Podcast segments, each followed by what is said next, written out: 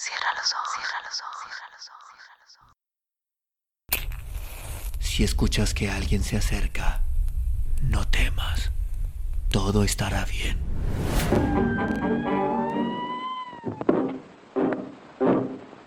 Oh, I'm going down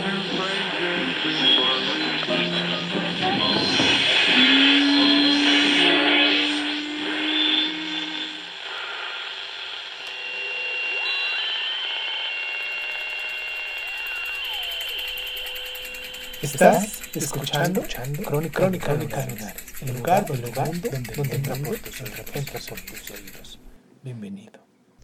Cuando los balones se volvieron invisibles. Fulgencio Argüelles.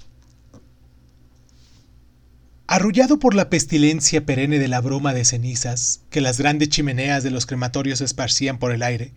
Héctor Guerrero salió de la duermevela del final de la tarde con el suspiro lastimoso y elocuente de quien acaba de vislumbrar flotando en el charco alborotado de su propio corazón el barco impasible de la muerte. Quiso gritar, pero observó cómo la materia viscosa del silencio del universo se escurría por las paredes desnudas de su cuarto, y el grito se le desvaneció como una resina cáustica en las grietas hirvientes de sus labios. Se incorporó sobre la colchoneta de espuma y se quedó aturdido por el derrumbe de repentino de su voluntad. El mundo le pareció irreal. Por primera vez en su vida, tuvo la evidencia física de que la Tierra estaba dando vueltas sobre sí misma, y también alrededor de los humores corrosivos de su cerebro. Se acercó a la maraña de trapos y cartones aparvados en una esquina del cuarto y alcanzó una bolsa de plástico de la cual extrajo con cuidado uno de los valiosos álbumes que guardaba como la única y última referencia con el pasado, cuando el mundo no era todavía una ciénaga apestosa de muerte y desolación. Pertenecía a la última liga del campeonato de fútbol disputada seis años atrás. Lo dejó en el suelo, abierto por la página del que había sido su último equipo como entrenador. Luego extrajo de uno de los bolsillos del pantalón que colgaba de la manija de la ventana un globo blanco. Lo infló, lo ató, le dibujó las rayas negras tal como venían las fotos de los balones que llenaban los márgenes del álbum y comenzó a elevarlo una y otra vez golpeando con la cabeza, los muslos y los pies, mientras iba sintiendo cómo el globo, él mismo y el mundo entero se quedaban nadando en un estado de brumas imaginarias, donde la realidad no era otra cosa que el cúmulo de residuos que habían dejado en su memoria tantos buenos recuerdos. Mientras el globo ascendía, él cerraba los ojos y soñaba con aquellos balones de antaño que volaban sobre el área girando sobre sí mismo, igual que gira la Tierra, buscando el golpeteo acrobático de su derecha mágica. El globo se elevaba a cámara lenta y él se retorcía sobre sí mismo reproduciendo cabriolas, chilenas, volantines y piruetas como aquellas que en otros tiempos habían enforberizado al público y entusiasmado a todos los críticos deportivos y cuyas imágenes habían recorrido el mundo repartidas y repartidas una y mil veces por todas las cadenas de televisión extranjera. En cada viaje lánguido del globo balón hacia las alturas, Héctor Guerrero iba desclavando las imágenes colgadas y disecadas en las paredes de su memoria y las iba extendiendo en el aire de ceniza de la tarde agria como una sábana nevada sobre la hoguera de su miseria. Veía la entrada triunfal en la avenida del aeropuerto bajo una lluvia de flores y serpentinas montando en el automóvil plateado y abierto en el que el presidente de la nación usaba en las inauguraciones públicas. Cuando el equipo regresó con la copa de todas las copas debajo del brazo después de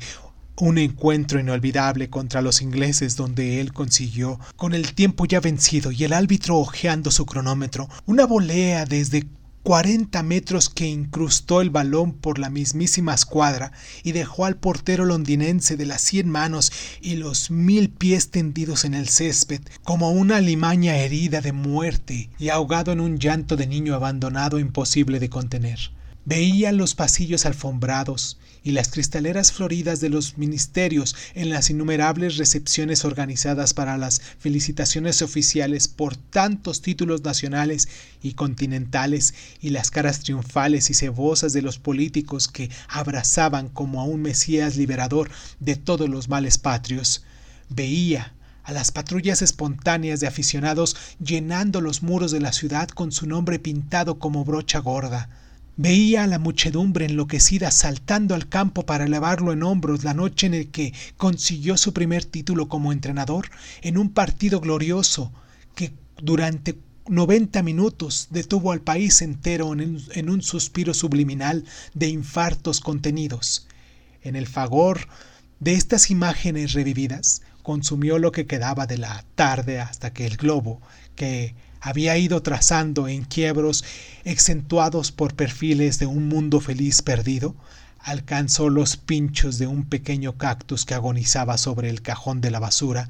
y desapareció en una explosión súbita y, y, desproporcionada que a él se le antojó como un síntoma más de la maldición que desde hacía años había caído sobre la pasión o deporte de fútbol y sobre todos sus apropiados, derivados o referentes y que había hundido al país en la más cruel y enigmática de las miserias. Recogió los añicos de goma como quien recoge en un último y definitivo esfuerzo los despojos de sus entrañas y los arrojó junto con el cactus moribundo y asesino al fétreo de la basura. Triste y derrotado por la evidencia del maleficio, se desplomó sobre la colchoneta de espuma, tomó el álbum que había permanecido abierto en el suelo y encendió la radio. Mientras Repasaba las hojas amarillentas reconociendo cada una de las caras, deteniéndose en cada rostro y preguntándose qué habría sido de este o de aquel, compañeros, la mayoría, en los equipos a los que él había pertenecido, primero como jugador y después como entrenador, mientras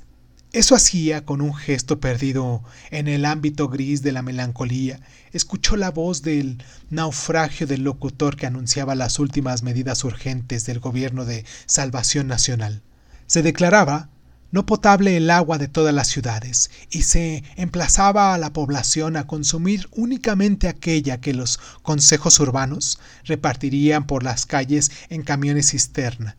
los cadáveres de las gentes que morían cada día como si fueran chinches, se depositarían junto a los contenedores de basura donde serían recogidos en turnos de día y de noche por los carros dispuestos al efecto para ser llevados lo más pronto posible a los centros de incineración. Se establecerían los criterios de actuación para las múltiples comisiones nombradas para encauzar las ayudas llegadas del exterior y su distribución adecuada entre la población sacudida y diezmada por el hambre y las pestes antiguas de su nueva adaptación. Se suspendían definitivamente todas las actividades académicas y los centros de enseñanza serían utilizados para la asistencia sanitaria y social, por lo que se recomendaba a todos los voluntarios que quisieran ofrecer su ayuda que se presentaran en dichos centros con ropa limpia y papeles de identidad para pasar las pruebas de asepsia y quedarse, si procedían, a total disposición de los consejos urbanos. El Ministerio del Pensamiento Oficial y la Meditación convocaba a todos los intelectuales, profesores y gente de la cultura a concentrarse en las bibliotecas públicas para las jornadas intensivas de reflexión sobre las causas y los efectos de aquel irracional desastre sin paliativos en la historia de la humanidad. Se declaraba la guerra abierta y sin miramientos contra los terroristas del Grupo 13 de Mayo, que había elevado al fútbol a la categoría de religión. Preconizaban sus méritos y bondades. Reivindicaban la vuelta de las competiciones. Declaraban al gobierno actual como único responsable del desastre nacional por su torpeza y su maniática superstición y atormentaban a las autoridades con contrastes y trágicos actos de muerte y brutalidad. Y por último, se establecía la pena de muerte para todo aquel que manifestara públicamente, de palabra o de obra, cualquier tipo de apoyo, consideración o referencia a la plaga de fútbol o a cualquier recuerdo, objeto o teoría que con aquel juego diabólico tuviera algo que ver. Héctor Guerrero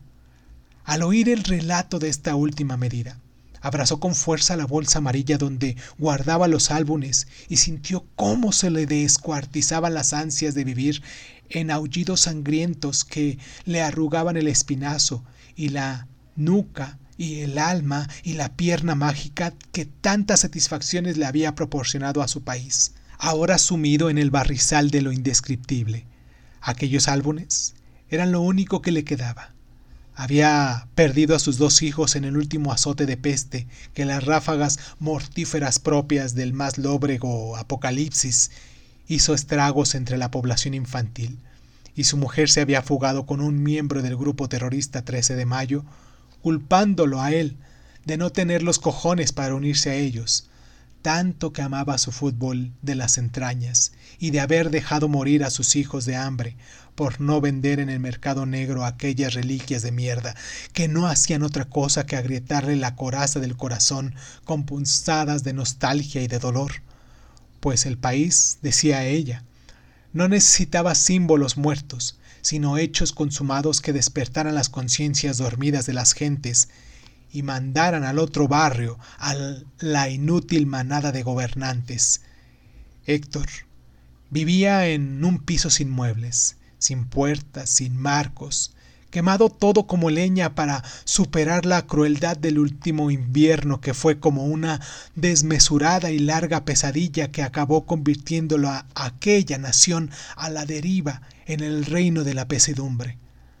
Trabajaba cada noche por los vales de comida, una pastilla de jabón, unas pilas para la radio y las medicinas en uno de los grandes crematorios braseados entre destrozos humanos y sosteniendo y empujando hacia los hornos candentes los cadáveres de los apestados y sosteniendo a duras penas las ansias de arrojarse también él al fargor de las llamas y acabar de una vez con tanta penuria indescifrable. Pero cada amanecer de ceniza salía de su puesto de trabajo con destino a la colchoneta triste de espuma, aplazando la decisión hasta la noche siguiente. Al mediodía bajaba para hacer las colas y entregar los vales, a cambio de la carne enlatada, la leche en polvo o el arroz cocido que distribuían los funcionarios del Ministerio de la Lucha contra el Hambre. Dormía seis horas diarias, distribuidas en dos sesiones de mañana y tarde, y cuando estaba despierto escuchaba los noticiarios de la radio y repasaba una y otra vez los álbumes, como un rito secreto de salvación, al que a veces asistía a su amigo Rafael también futbolista de fama en otro tiempo, y ahora con la boca comida por el escorbuto, la pierna de lanzar aquellas magistrales faltas paralizadas por la inclemencia del reuma y el cerebro congelado y vidrioso de tanto pedirle al cielo argumentos para su desgracia. Rafael y él se abrazaban a veces despavoridos de la nostalgia sideral que fulminaba sus vidas y acababan empapando con los eflugios del llanto la colchoneta de espuma. Héctor Guerrero se puso triste. Hacía varios días que no veía a su amigo Rafael. En la radio comenzó un programa sobre útiles consejos para la supervivencia, pero él accionó el interruptor y apagó la voz empalagosa de la locutora sabionda sin dejar de abrazar los álbumes de la misericordia. Si algún funcionario del Ministerio de Guerra contra la peste del fútbol descubría aquellas reliquias, lo considerarían a muerte como lo, como lo habían hecho con su amigo Belarmo, al que descubrieron intercambiando cromos del último mundial en un vagón del metropolitano. Él podría vender a buen precio en el mercado negro aquellos álbumes de la época dorada. Con ellos sacaría dinero suficiente para vivir dignamente durante varios meses y comprar en el estrarpelo algunas de las cosas más necesarias. Tentado estuvo de hacerlo muchas veces, y en una ocasión salió con una bolsa amarilla bajo el brazo dispuesto a encontrar un comprador. Fue cuando la enfermedad de sus hijos. Pero no era fácil el mundo subterráneo del estarpelo y se necesitaban varios días de contactos arriesgados para vender algo con la garantía de la discreción. Cuando volvió a los dos días, aún con los álbumes bajo el brazo, pero con una cita segura para el día siguiente con un buen comprador, sus hijos habían muerto. Su mujer lo abandonó a la semana siguiente. Le dejó una nota donde decía Cómete los malditos álbumes, cabeza de balón. Y a él se le fruncieron las entrañas y desde entonces padeció una colitis crónica que lo arrastraba una y otra vez camino del excusado y que fue engullendo sus carnes y secando su piel hasta dejarlo en un estado de absoluta misericordia. Se asomó a la ventana buscando una luz diferente y vio la ciudad inmóvil, sin más signos de vida que los maullidos de unos gatos invisibles. Sin duda la tierra había tenido su frenético girar. El mundo había sido condenado a caminar hacia atrás para corregir ilusiones y descifrar una undimbre de malos sueños. No podía ser que el fútbol fuera el causante de tantos males. Héctor Guerrero se resistía a creerlo, aunque los intelectuales del Ministerio de la Verdad habían sido rotundos al manifestarse sobre tal cuestión. El fútbol llegó a convertirse en una religión de un país ajeno de su propia ruina. Los partidos de la liga se repartieron a lo largo de toda la semana, con el fin de que todos los días y no solo el domingo fueran jornadas de fútbol. Las televisiones organizaban debates ininterminables sobre las jugadas dudosas y unos comités oficiales nombrados al efecto. Después de analizar los videos y de atender las reclamaciones, decidían en acto, público o televisado, si procedían, la repetición de los partidos. Algunos se repetían varias veces, con lo cual las ligas se hacían interminables. Los grupos políticos se vieron obligados a hacer declaraciones públicas detrás de cada encuentro y a incluir en sus programas electorales medidas para coordinar el mundo del balón multiplicar las ayudas económicas, ampliar los estadios y cambiar los planes de enseñanza, adaptándolos a la nueva importancia del deporte rey. Las cadenas de televisión, que no emitían programas referidos al mundo del fútbol, se quedaron sin audiencia y se vieron obligadas a cerrar. Los horarios de trabajo se adaptaron al complicado calendario de retransmisiones ligueras y se crearon sindicatos al efecto. Las páginas que los periódicos dedicaban al deporte fueron aumentando más y más hasta hacer que toda la prensa nacional una prensa deportiva, Entrenadores, jugadores y presidentes de los clubes daban su nombre a las calles de las ciudades y a los colegios y a los hospitales, grababan discos, pronunciaban conferencias y se escribían libros que desplazaban de las listas de ventas a los escritores más afamados, muchos de los cuales tuvieron que dedicarse a inventar relatos relacionados con el fútbol, a escribir biografías de exfutbolistas famosos o a dirigir las floridas memorias de los presidentes. Se crearon cátedras en las universidades donde se estudiaban materias como la historia del fútbol, la filosofía del fútbol, estrategias futbolísticas aplicadas a la economía nacional, el archiduque de los espacios y la política de la única moneda, el fuera de juego y la marginación, fútbol y Dios, psicología de los banquillos y teología de la liberación, el miedo escénico y la teoría psicoanalista de la frustración, el símbolo del balón en el primer año de vida de los niños y muchos temas que dieron pie a tratados, teorías, doctorados y que revolucionaron el mundo de la cultura y de las finanzas. Las acciones de los clubs cotizaron en la bolsa y acapararon en poco tiempo la mayoría de los movimientos bursátiles, el mercado intercambiario, el precio de la deuda, los tipos de interés, obligaciones, pagarés, fondos de inversión y hasta el valor de los metales preciosos oscilaba en cada sesión en función a los resultados ligeros de la jornada anterior. Hubo quiebras de empresas importantes, cierre de bancos, suicidios señeros y huida de capitales extranjeros ante aquella fiebre desquiciante que más allá de las fronteras nadie lograba entender. El infarto se convirtió en una enfermedad al cabo de la calle y era frecuente ver caer desplomados a peatones que esperaban para cruzar un semáforo con el transitor al oído. Se comercializaron los automóviles con televisión y aumentaron espectacularmente los accidentes de tráfico y en las últimas elecciones un grupo político con el nombre de Fútbol al Poder, formando en su mayoría por viejas glorias de fútbol y por catedráticos y doctores en la materia de la nueva implantación, obtuvo la mayoría absoluta y entonces aquel juego de pelota de 11 contra 11 se transformó en una urdimbre asfixiante que lo fue invadiendo todo hasta ser capaz de conciliar las contradicciones más ancestrales del hombre en un único grito de salvación y por lo tanto de inflexible superstición. Se legisló al respecto y lo mágico, lo astrológico y lo quiromántico en definitiva, todas las técnicas de lo imposible se pusieron al servicio de la nueva religión y los teólogos se aplicaron a una nueva tarea de inventar misterios que cimentaran las nuevas creencias. Las conciencias se fueron alterando y el país fue capaz de vivir durante mucho tiempo en el limbo de aquellas nuevas ilusiones. Las voluntades se solidificaron en un solo objetivo, el fútbol de cada día en todas las órbitas de la realidad, confluyeron en ese objetivo hasta invadir bárbaramente las personalidades de la misma manera que lo hacen las pestes, el hambre o el frío. Así vivió el país durante muchos años, y no faltaron hechos impios y criminales, pero la mayoría referidos a disputas entre seguidores de uno u otro equipo o a sucias campañas electorales para conseguir la presidencia de los clubes. Pero de pronto, una maldición cayó sobre el discurso de esta forma de vida que parecía imparable.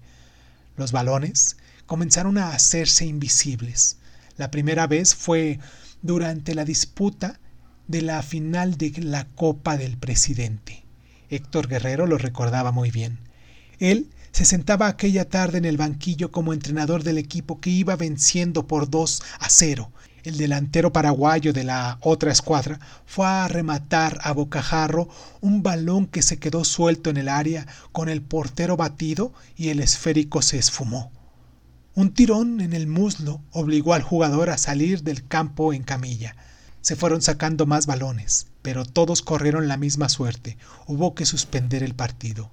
En una semana desaparecieron todos los balones de cuero, de goma y de plástico, y hasta las pelotas de playa. Ni los más entendidos en las ciencias parapsicológicas supieron dar una explicación.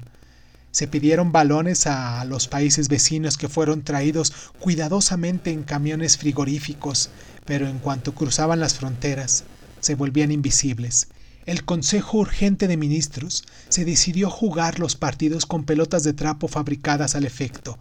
pero una nueva maldición cayó sobre el país del fútbol un virus desconocido que las autoridades sanitarias no lograron clasificar, arremetía de manera fulminante contra las rótulas de los jugadores en cuanto estos pisaban el césped, y las bajas fueron tantas que hubo que suspender la competición. De nada sirvieron los análisis realizados con la tierra y la hierba de los campos de los especialistas enviados de la Organización Mundial de la Salud. Cundió el pánico. La bolsa se hundió. Hubo suicidios colectivos, varios intentos de golpe de Estado, las fábricas se cerraron, las televisiones suspendieron sus emisiones, se organizaron procesiones monstruosas donde se practicó la penitencia pública, los alimentos escasearon, los asesinatos y los actos de histeria colectiva se multiplicaron y el país entero se encontró envuelto por una niebla espesa de un síndrome de abstinencia que acabó con él. La gente dejó de acudir a los centros de trabajo, angustiada por la ausencia de aquel alimento del alma que durante tanto tiempo había sostenido sus vidas. Las turbas de los fanáticos asaltaban las bibliotecas y las sedes de radio y televisión en busca de las grabaciones de los partidos y el ejército tuvo que intervenir para requisar todo el material cinematográfico y recluirlo en los cuarteles. Se estableció el toque de queda y se suspendieron las libertades constitucionales, por si las desgracias fueran pocas. Llegó una ola de frío que se fue repitiendo cada año. Las nevadas duraban meses.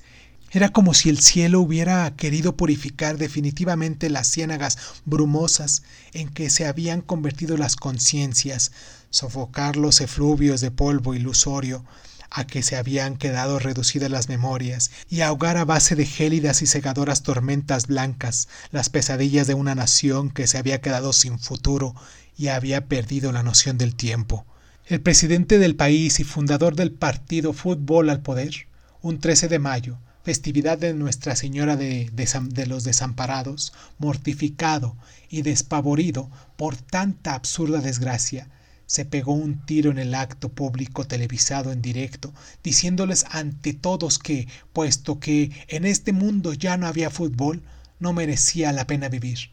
Muchos ciudadanos siguieron su ejemplo, y los árboles de los parques amanecieron abarrotados de cadáveres colgados y bandeados por el viento de la desilusión.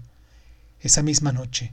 con los alientos oliendo a resina y los cráteres de la luna pintados de alquitrán, los minúsculos grupos de la oposición, para quienes el fútbol había sido la peste desencadenante de todas las desgracias, tomaron el poder y se constituyó el gobierno de la salvación nacional. Héctor Guerrero, abrumado más que nunca por el peso de la nostalgia, que es como el rumor corrosivo de la lluvia de los recuerdos cuando se ponen triste, iba camino al crematorio a cumplir con su jornada nocturna de trabajo, recordando los hechos desde aquella noche de plasmo en el, en el Estadio Nacional cuando el balón se volvió invisible, hasta el apocalipsis devastador en el que día a día iba sobreviviendo a base de reconstruir el mundo perdido de antaño en el espacio ceñido de su memoria. Los carros municipales recogían los cadáveres amontonados junto a los contenedores de basura le dio una patada a un bote vacío con el mismo estilo y el mismo coraje con el que ejecutaba las penas máximas en los encuentros de la selección nacional. Los funcionarios que conducían los carros mortuorios le gritaron al unisolo ¡Ey tú! ¡Eso está prohibido! Él se soltó a llorar, y el agua salada de su llanto al mezclarse con la ceniza triste del aire formó en su rostro un barro luminoso, parecido al polvo decrépito de la muerte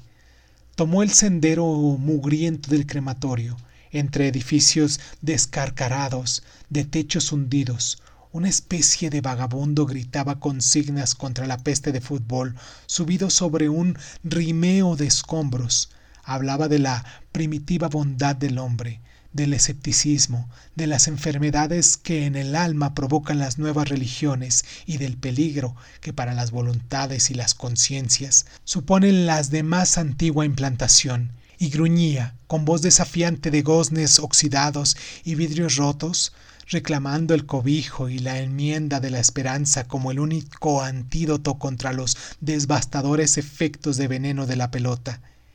Héctor Guerrero, Sintió lástima de aquel devastado predicador, y de sí mismo, y del mundo entero, y pensó que también la esperanza es una especie de religión que no trae a los corazones más que dolor, y que es algo así como la antesala del infierno, y deseó, con todas sus fuerzas, convertirse en balón para volverse invisible.